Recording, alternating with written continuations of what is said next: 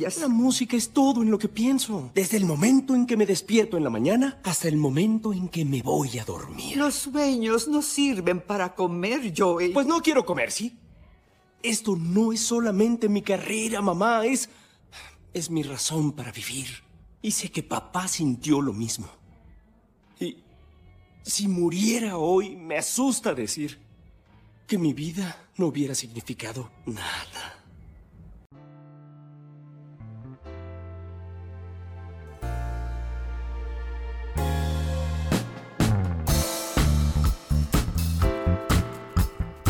Musicalmente cinéfilo.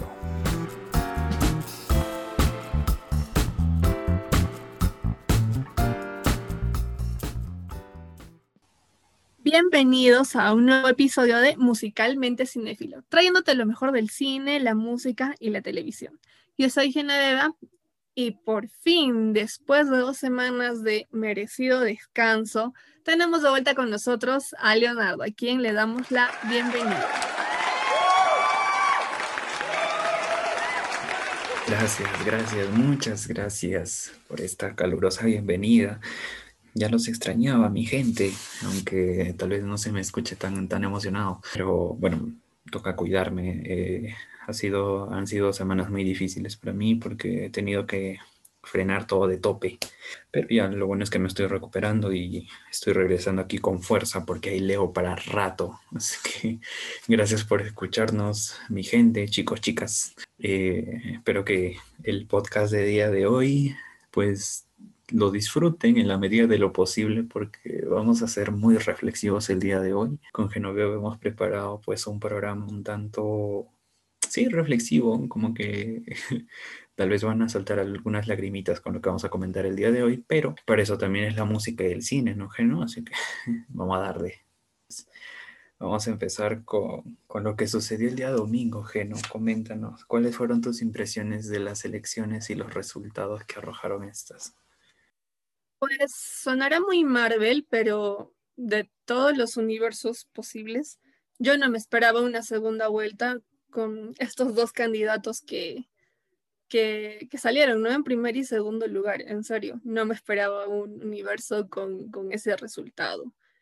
Pero eso también muestra eh, cuáles quieren ser las prioridades de los peruanos, el tema de la información, de la desinformación, de cómo se han manejado las campañas ahora en pandemia.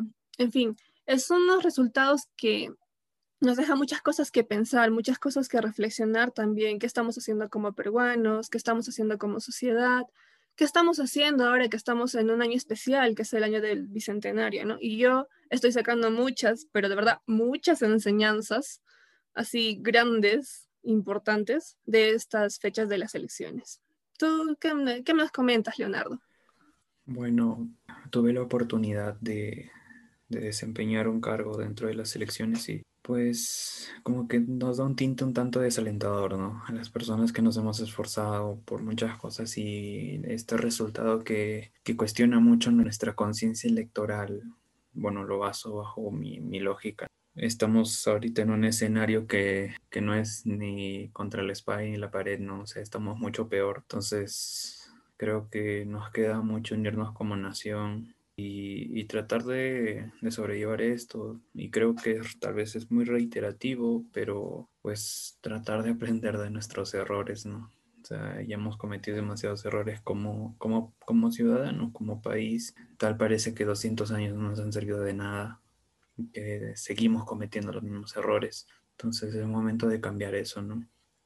Bueno, ojalá que con estos 200 años que es una fecha muy importante para nuestra nación. Supuestamente pues debe reinar la democracia y, este, este contrato social ¿no? que uno firma con, el Estado, eh, la población y el Estado. Entonces nosotros tenemos que como que consolidar más eso como nación, ¿no?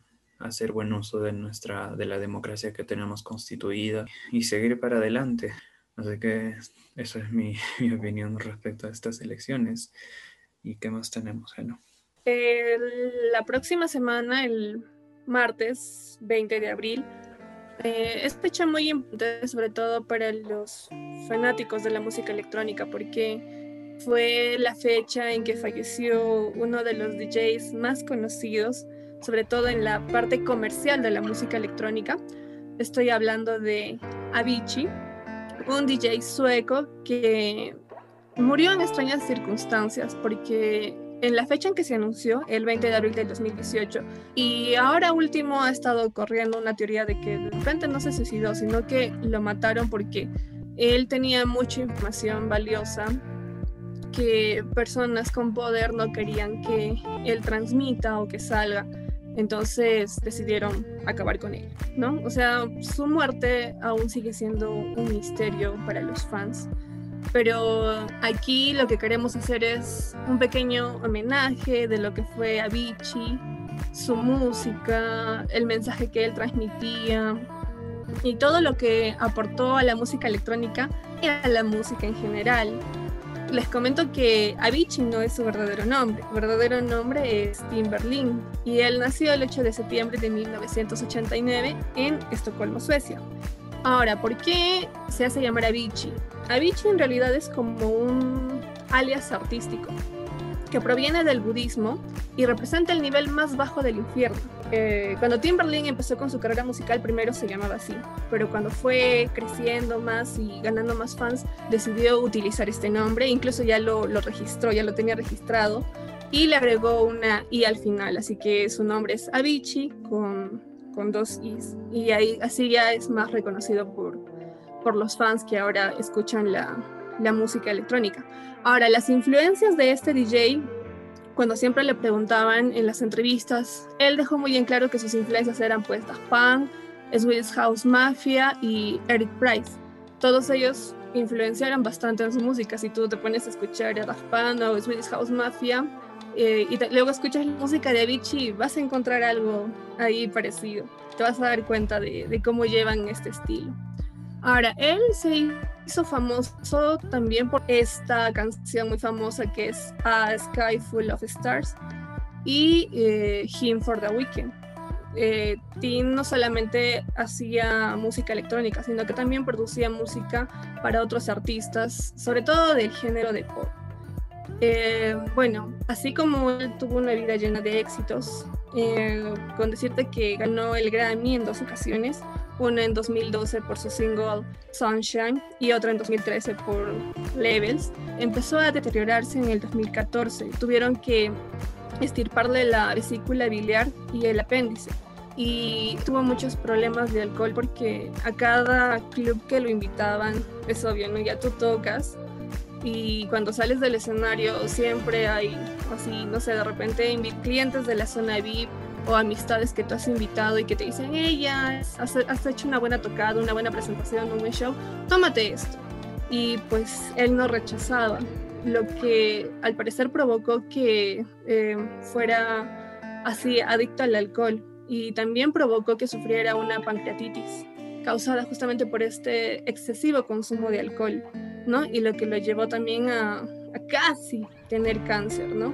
y justamente fue a raíz de este problema de pancreatitis que él se retiró momentáneamente de los escenarios en 2016. Para pesar de muchos fanáticos que queríamos ver eh, sus presentaciones en vivo, me incluyo porque no tuve la oportunidad de verlo, me hubiera gustado realmente ver alguna de sus presentaciones. Otro hecho más que destacar de Avicii es que colaboró con muchas causas benéficas. Él estuvo colaborando con una fundación que se llamaba Casa para el Hambre, que justamente, como dice su nombre, financiaba eh, buscar aliviar el, el, hambre en el mundo, ¿no? También colaboraba con otros artistas que también financiaban esta obra filantrópica, ¿no? Y así muchas cosas interesantes de, de Avicii. Si uno es fanático, muy fanático de Avicii, así como yo, puede también ver el, el, documental que estrenaron sobre su vida. Ahí justamente se muestra todos los excesos que, como la mayoría de artistas, puede tener excesos de horario, de trabajo, de, de vuelos, de no poder dormir, exceso de, de alcohol y de cómo, a pesar de estar rodeado de mucha gente, parece que llevaba una vida muy solitaria y que se estaba deprimiendo y estresando. Las cosas que, que lo llevaron justamente a, a, la causa de su muerte, ¿no? Pero lo que ahora los fans rescatamos bastante de él y seguimos viendo que él está vivo a través de su música. Seguimos escuchando su música. Los DJs también siguen poniendo sus piezas musicales durante sus presentaciones en Facebook o en streaming. Hay una canción muy bonita de Avicii que salió con su disco póstumo, este disco que salió en mayo del 2018, si, si mal no recuerdo, porque él murió en abril, y se llama Peace of Mind. Si uno escucha esta canción, que no es tanto electrónica, es más como una, un pop balada, si uno se pone a profundizar en la letra, eh, es como un pedido de ayuda, de auxilio, porque la letra te dice, este, la sociedad camina tan rápido que yo no puedo seguir su paso y cuando trato de seguir su paso, a veces me, me cuesta respirar, eso es lo que menciona la letra de la canción. Entonces yo lo, lo escuché como un pedido de ayuda. Y a veces también me, me llevo a identificar con eso, ¿no? Pasan tantas cosas, estamos en pandemia, eh, que vienen nuevas cepas, ahora el tema de las elecciones. Todo avanza tan rápido que a nosotros nos toma muy poco tiempo para asimilarlo y, y a veces también nos estresamos, nos, nos deprimimos por eso, pero no debería ser así. Deberíamos tratar de tomar las cosas con calma, tratar de sacarle lo bueno a las cosas, aunque sea en lo más mínimo, para no caer en, en un estrés, en una depresión, que ya de por sí se puse porque estamos en pandemia. Así que si alguno de ustedes se siente así cansado, agobiado por cómo están las cosas, les recomiendo que escuchen esta canción. Eh, te ayuda a, a pensar, a reflexionar y también a relajarte para que tú también entiendas que no eres el único que te sientes así. Hay bastantes personas que se sienten así y uno de ellos fue Avicii y lo pudo expresar en sus canciones. Leo, tú coméntanos en tu corta experiencia qué, qué puedes decirnos de Avicii. Avicii me, me, trae recuerdos, canciones estratégicas a mi época de colegio. Eh, Avicii fue parte de mi, de mi adolescencia prácticamente. ¿no? Cuando salió Levels, me acuerdo, debe ser más o menos desde la época del 2012, 2013, por ahí.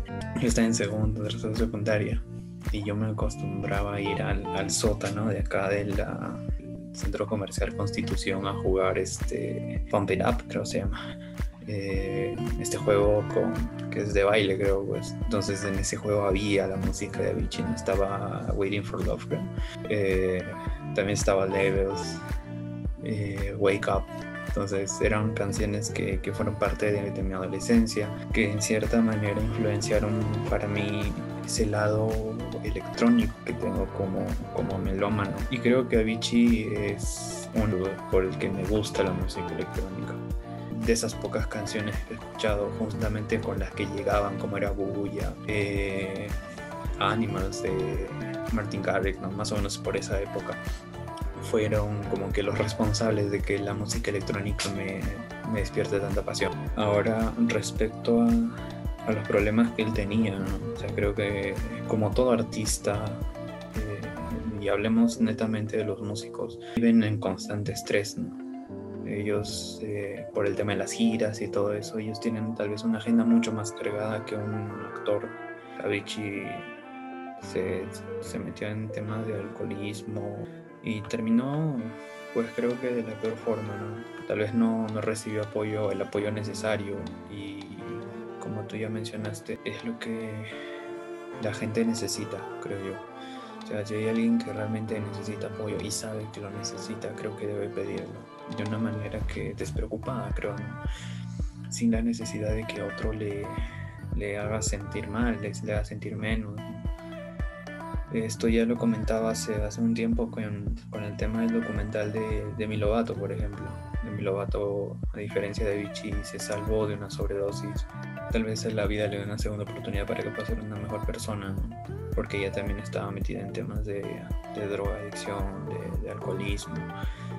Y es muy importante ese apoyo, porque uno no vive solo, o sea, somos seres sociables y necesitamos ese apoyo de vez en cuando.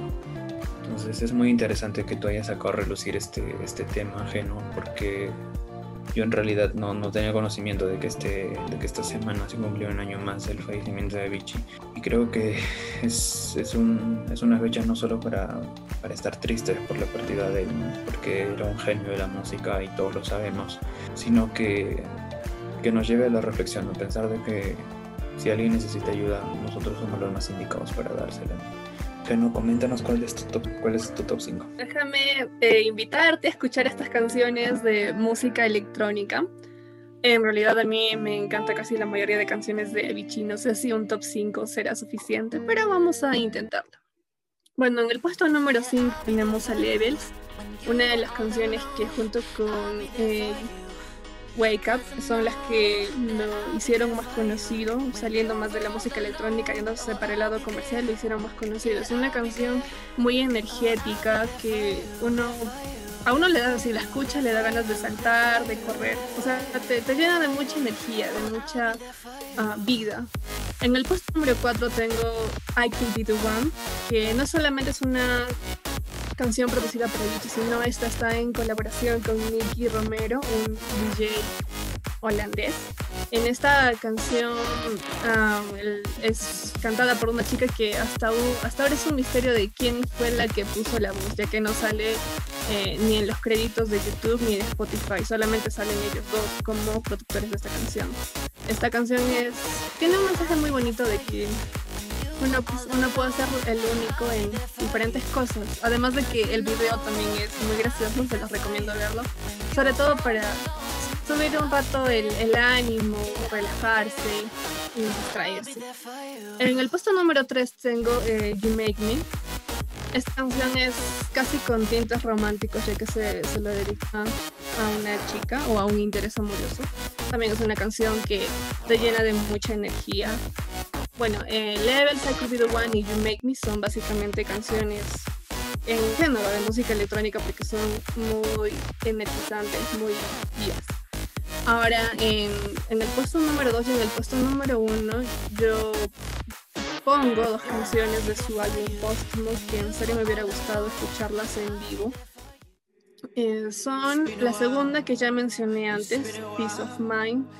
Esta canción casi balada pop con esta letra de que la sociedad va muy, muy avanzado y que nosotros nos cuesta mucho a veces alcanzarla. Es perfecta para escucharla de repente cuando estás en el carro viajando o caminando, pero sin muchas personas ahí acompañando. Ya sabes, el distanciamiento social. Una canción muy recomendadísima para escuchar. Y en el puesto número uno eh, antes de comentar el número uno, tengo que mencionar que Avicii viajaba bastante, llegó a Perú y más que pasearse por Lima, él eh, le encantó bastante lo que es la selva.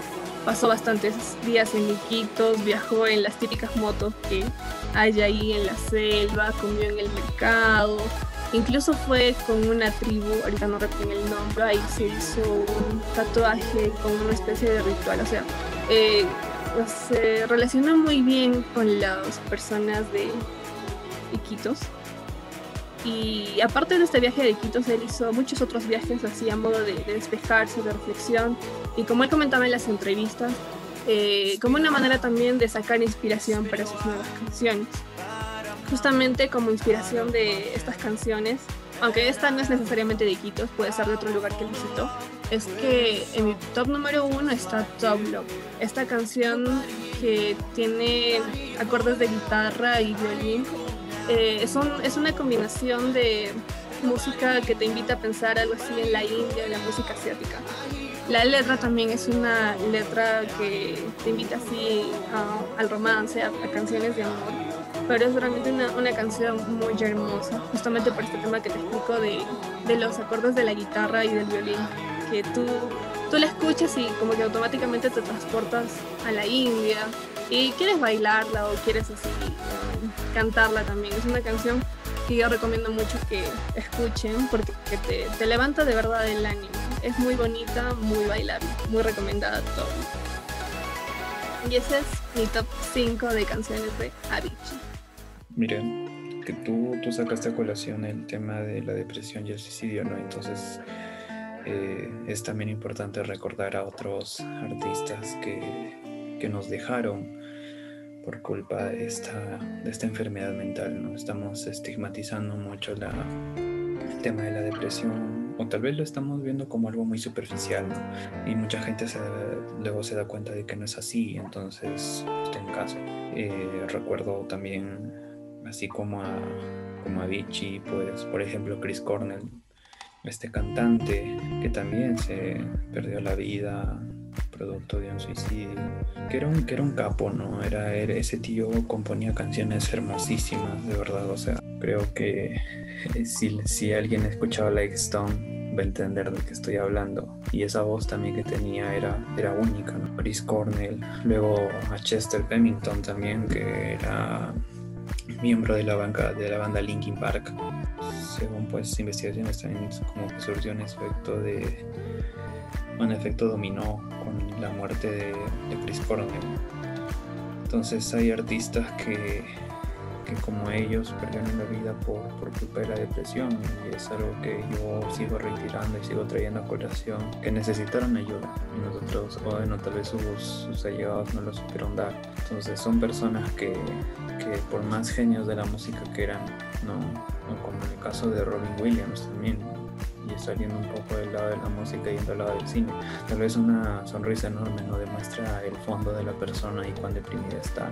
O sea, tal vez algunos pueden decir, pero tiene problemas superficiales, que su vida es perfecta, pero caen a cuenta de que no es así. Tal vez esta, esta forma de, de recordarlos y homenajearlos también sirve para que nosotros sigamos brindando ayuda, que, que ya lo he dicho ya hace, hace poco, que cuando tú te sientas mal, no dudes en, ir a las personas que realmente te quieren porque saben que ellos van a estar ahí para ti. Y esa, y esa es la enseñanza que podemos recibir de, de aquí, de nuestros músicos favoritos que nos dejaron y que muchos hemos querido eh, escucharlos en vivo. Por ejemplo, a mí me hubiera gustado escuchar en vivo a Chris Cornell.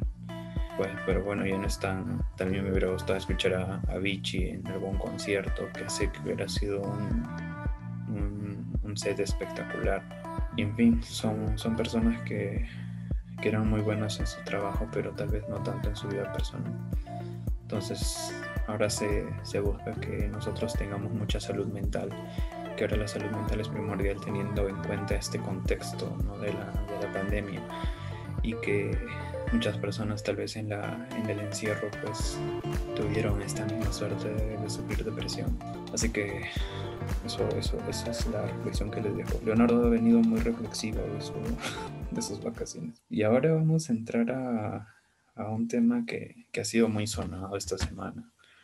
Eh, lo he visto en todas las formas, creo. Lo he visto en formato cuadrado, lo he visto en HD, en Full HD, en 4K. Es un cortometraje que, que ha levantado mucha polémica, ¿no? Y creo que con justa razón y totalmente justificada. Es el, el, el cortometraje Save for Ralph, ¿no?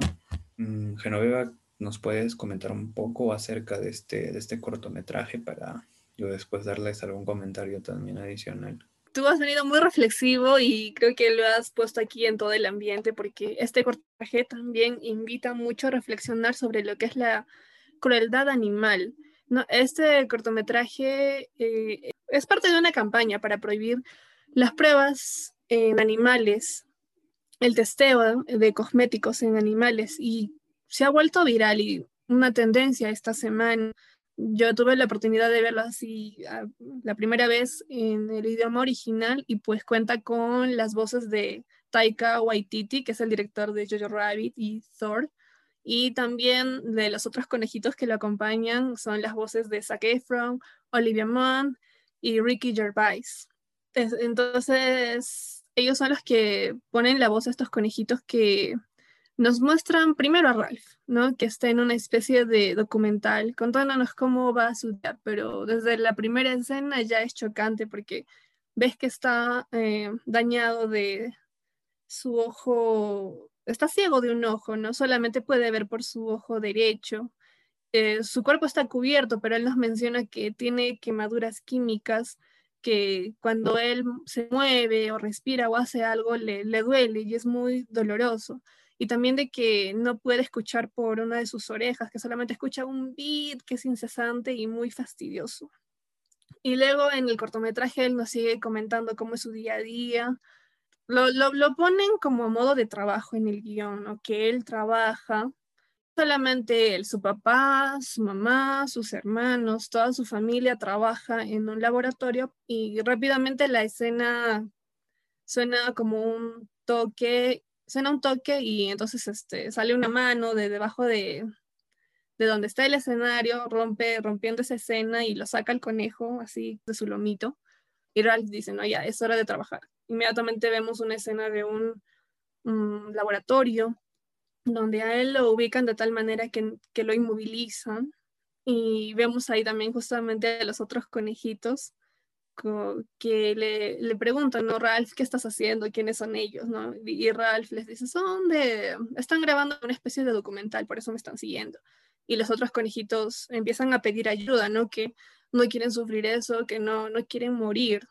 Entonces Ralph vuelve a la cámara y le dice, por favor, puedes cortar eso. O sea, según Ralph, de manera irónica nos muestra como que lo que están haciendo es normal, que esa es misión, ese es su trabajo, por, eso existe.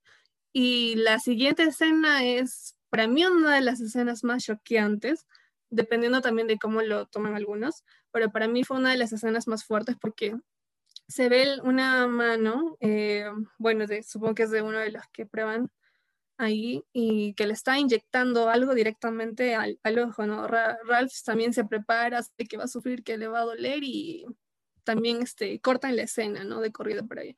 Ya no continúa viendo lo que, lo que sigue, ¿no? Pero ya nosotros nos podemos imaginar qué es lo que puede seguir.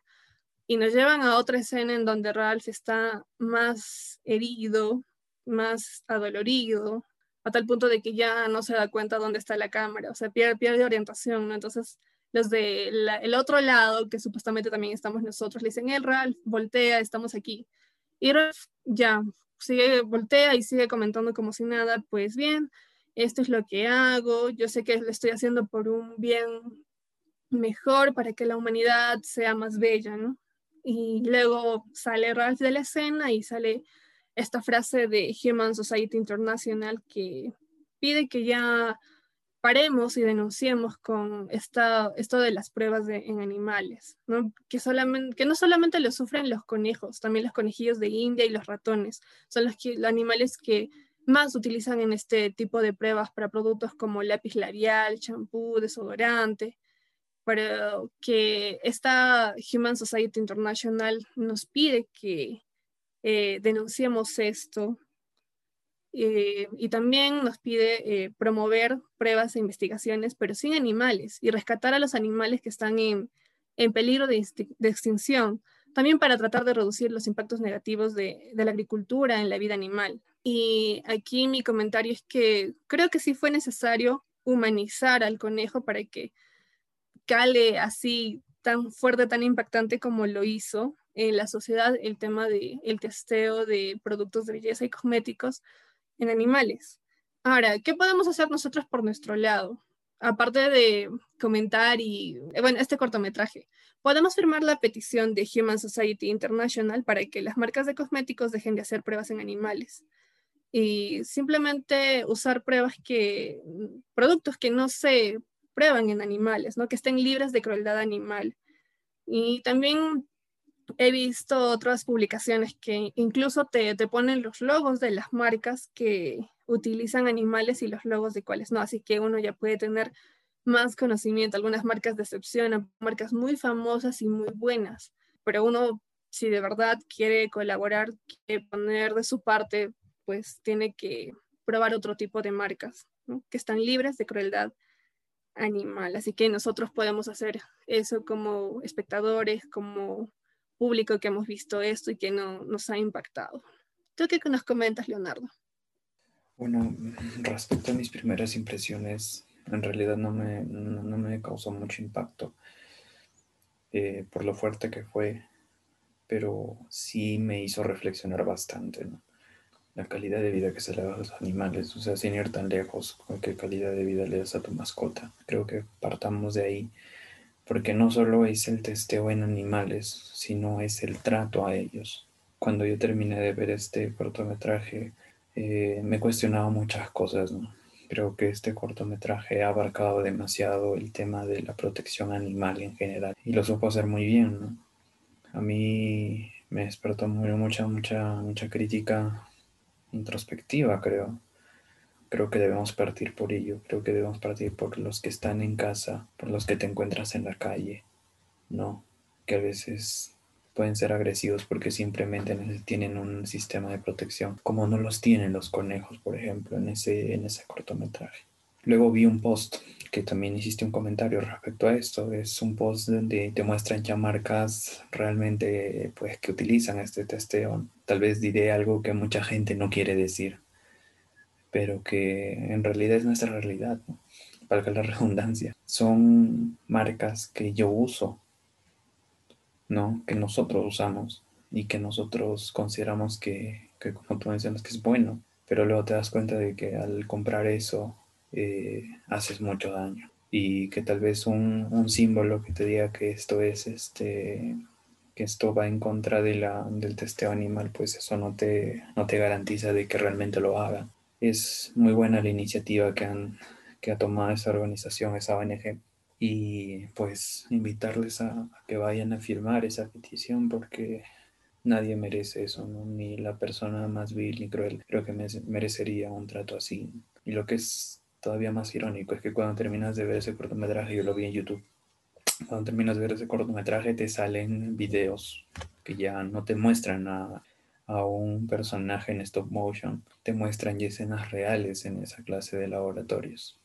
Y es mucho más alarmante, ¿no? Entonces, como que ya sales de esa, de esa, de esa expresión artística que te hace repensar y cuestionar muchas cosas sobre tu vida y luego te chocas con algo que es mucho más real y que que te causa mucho más impacto, ¿no? Entonces el impacto como que se logra colisionar, se, se una amalgama de, del impacto en todo, en toda tu, tu mentalidad, ¿no?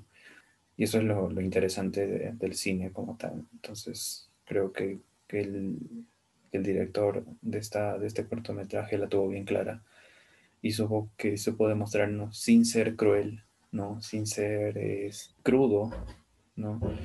Nos demostró de que, la, de que los animales también tienen emociones, tienen sentimientos y que nosotros también somos responsables de que ellos sufran. Y que es, es irónico, ¿no? Porque ahí Ralph hace un comentario que, que en realidad duele, ¿no? Que él dice, este, no, en resumen cuentas dice que sufre mucho, pero al fin y al cabo lo hace por los humanos, ¿no? Y al fin y al cabo está bien, ¿no? Son superiores. O sea, ese, ese comentario en realidad duele porque no solo te demuestra de que eres más animal, ¿no? Como, como ser humano, sino que, que estos animales también, como ya mencioné antes, tienen emociones, ¿no? Que tienen, este, que también sufren y que nosotros no podemos ser tan insensibles como para poder dejar eso de lado y decir, pero son animales, ellos son irracionales, eso es algo estúpido. Creo que los irracionales somos nosotros.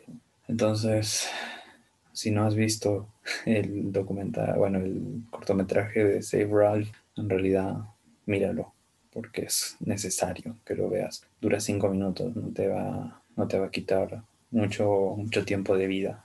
Tomarte el tiempo de ver ese, ese video y después apoyar esta, esta firma, esta colecta de firmas que también está haciendo esa ONG para la prevención y la erradicación del testeo en animales.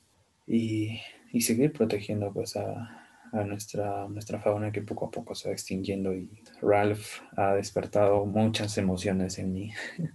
Tal vez no ha sido una, un, cortometraje de primer impacto para mí, pero ha despertado mucho y de eso le agradezco bastante en una semana que, que ha despertado, creo, emociones en todos y ahora mucho más por los animales. Muy bien, Genito.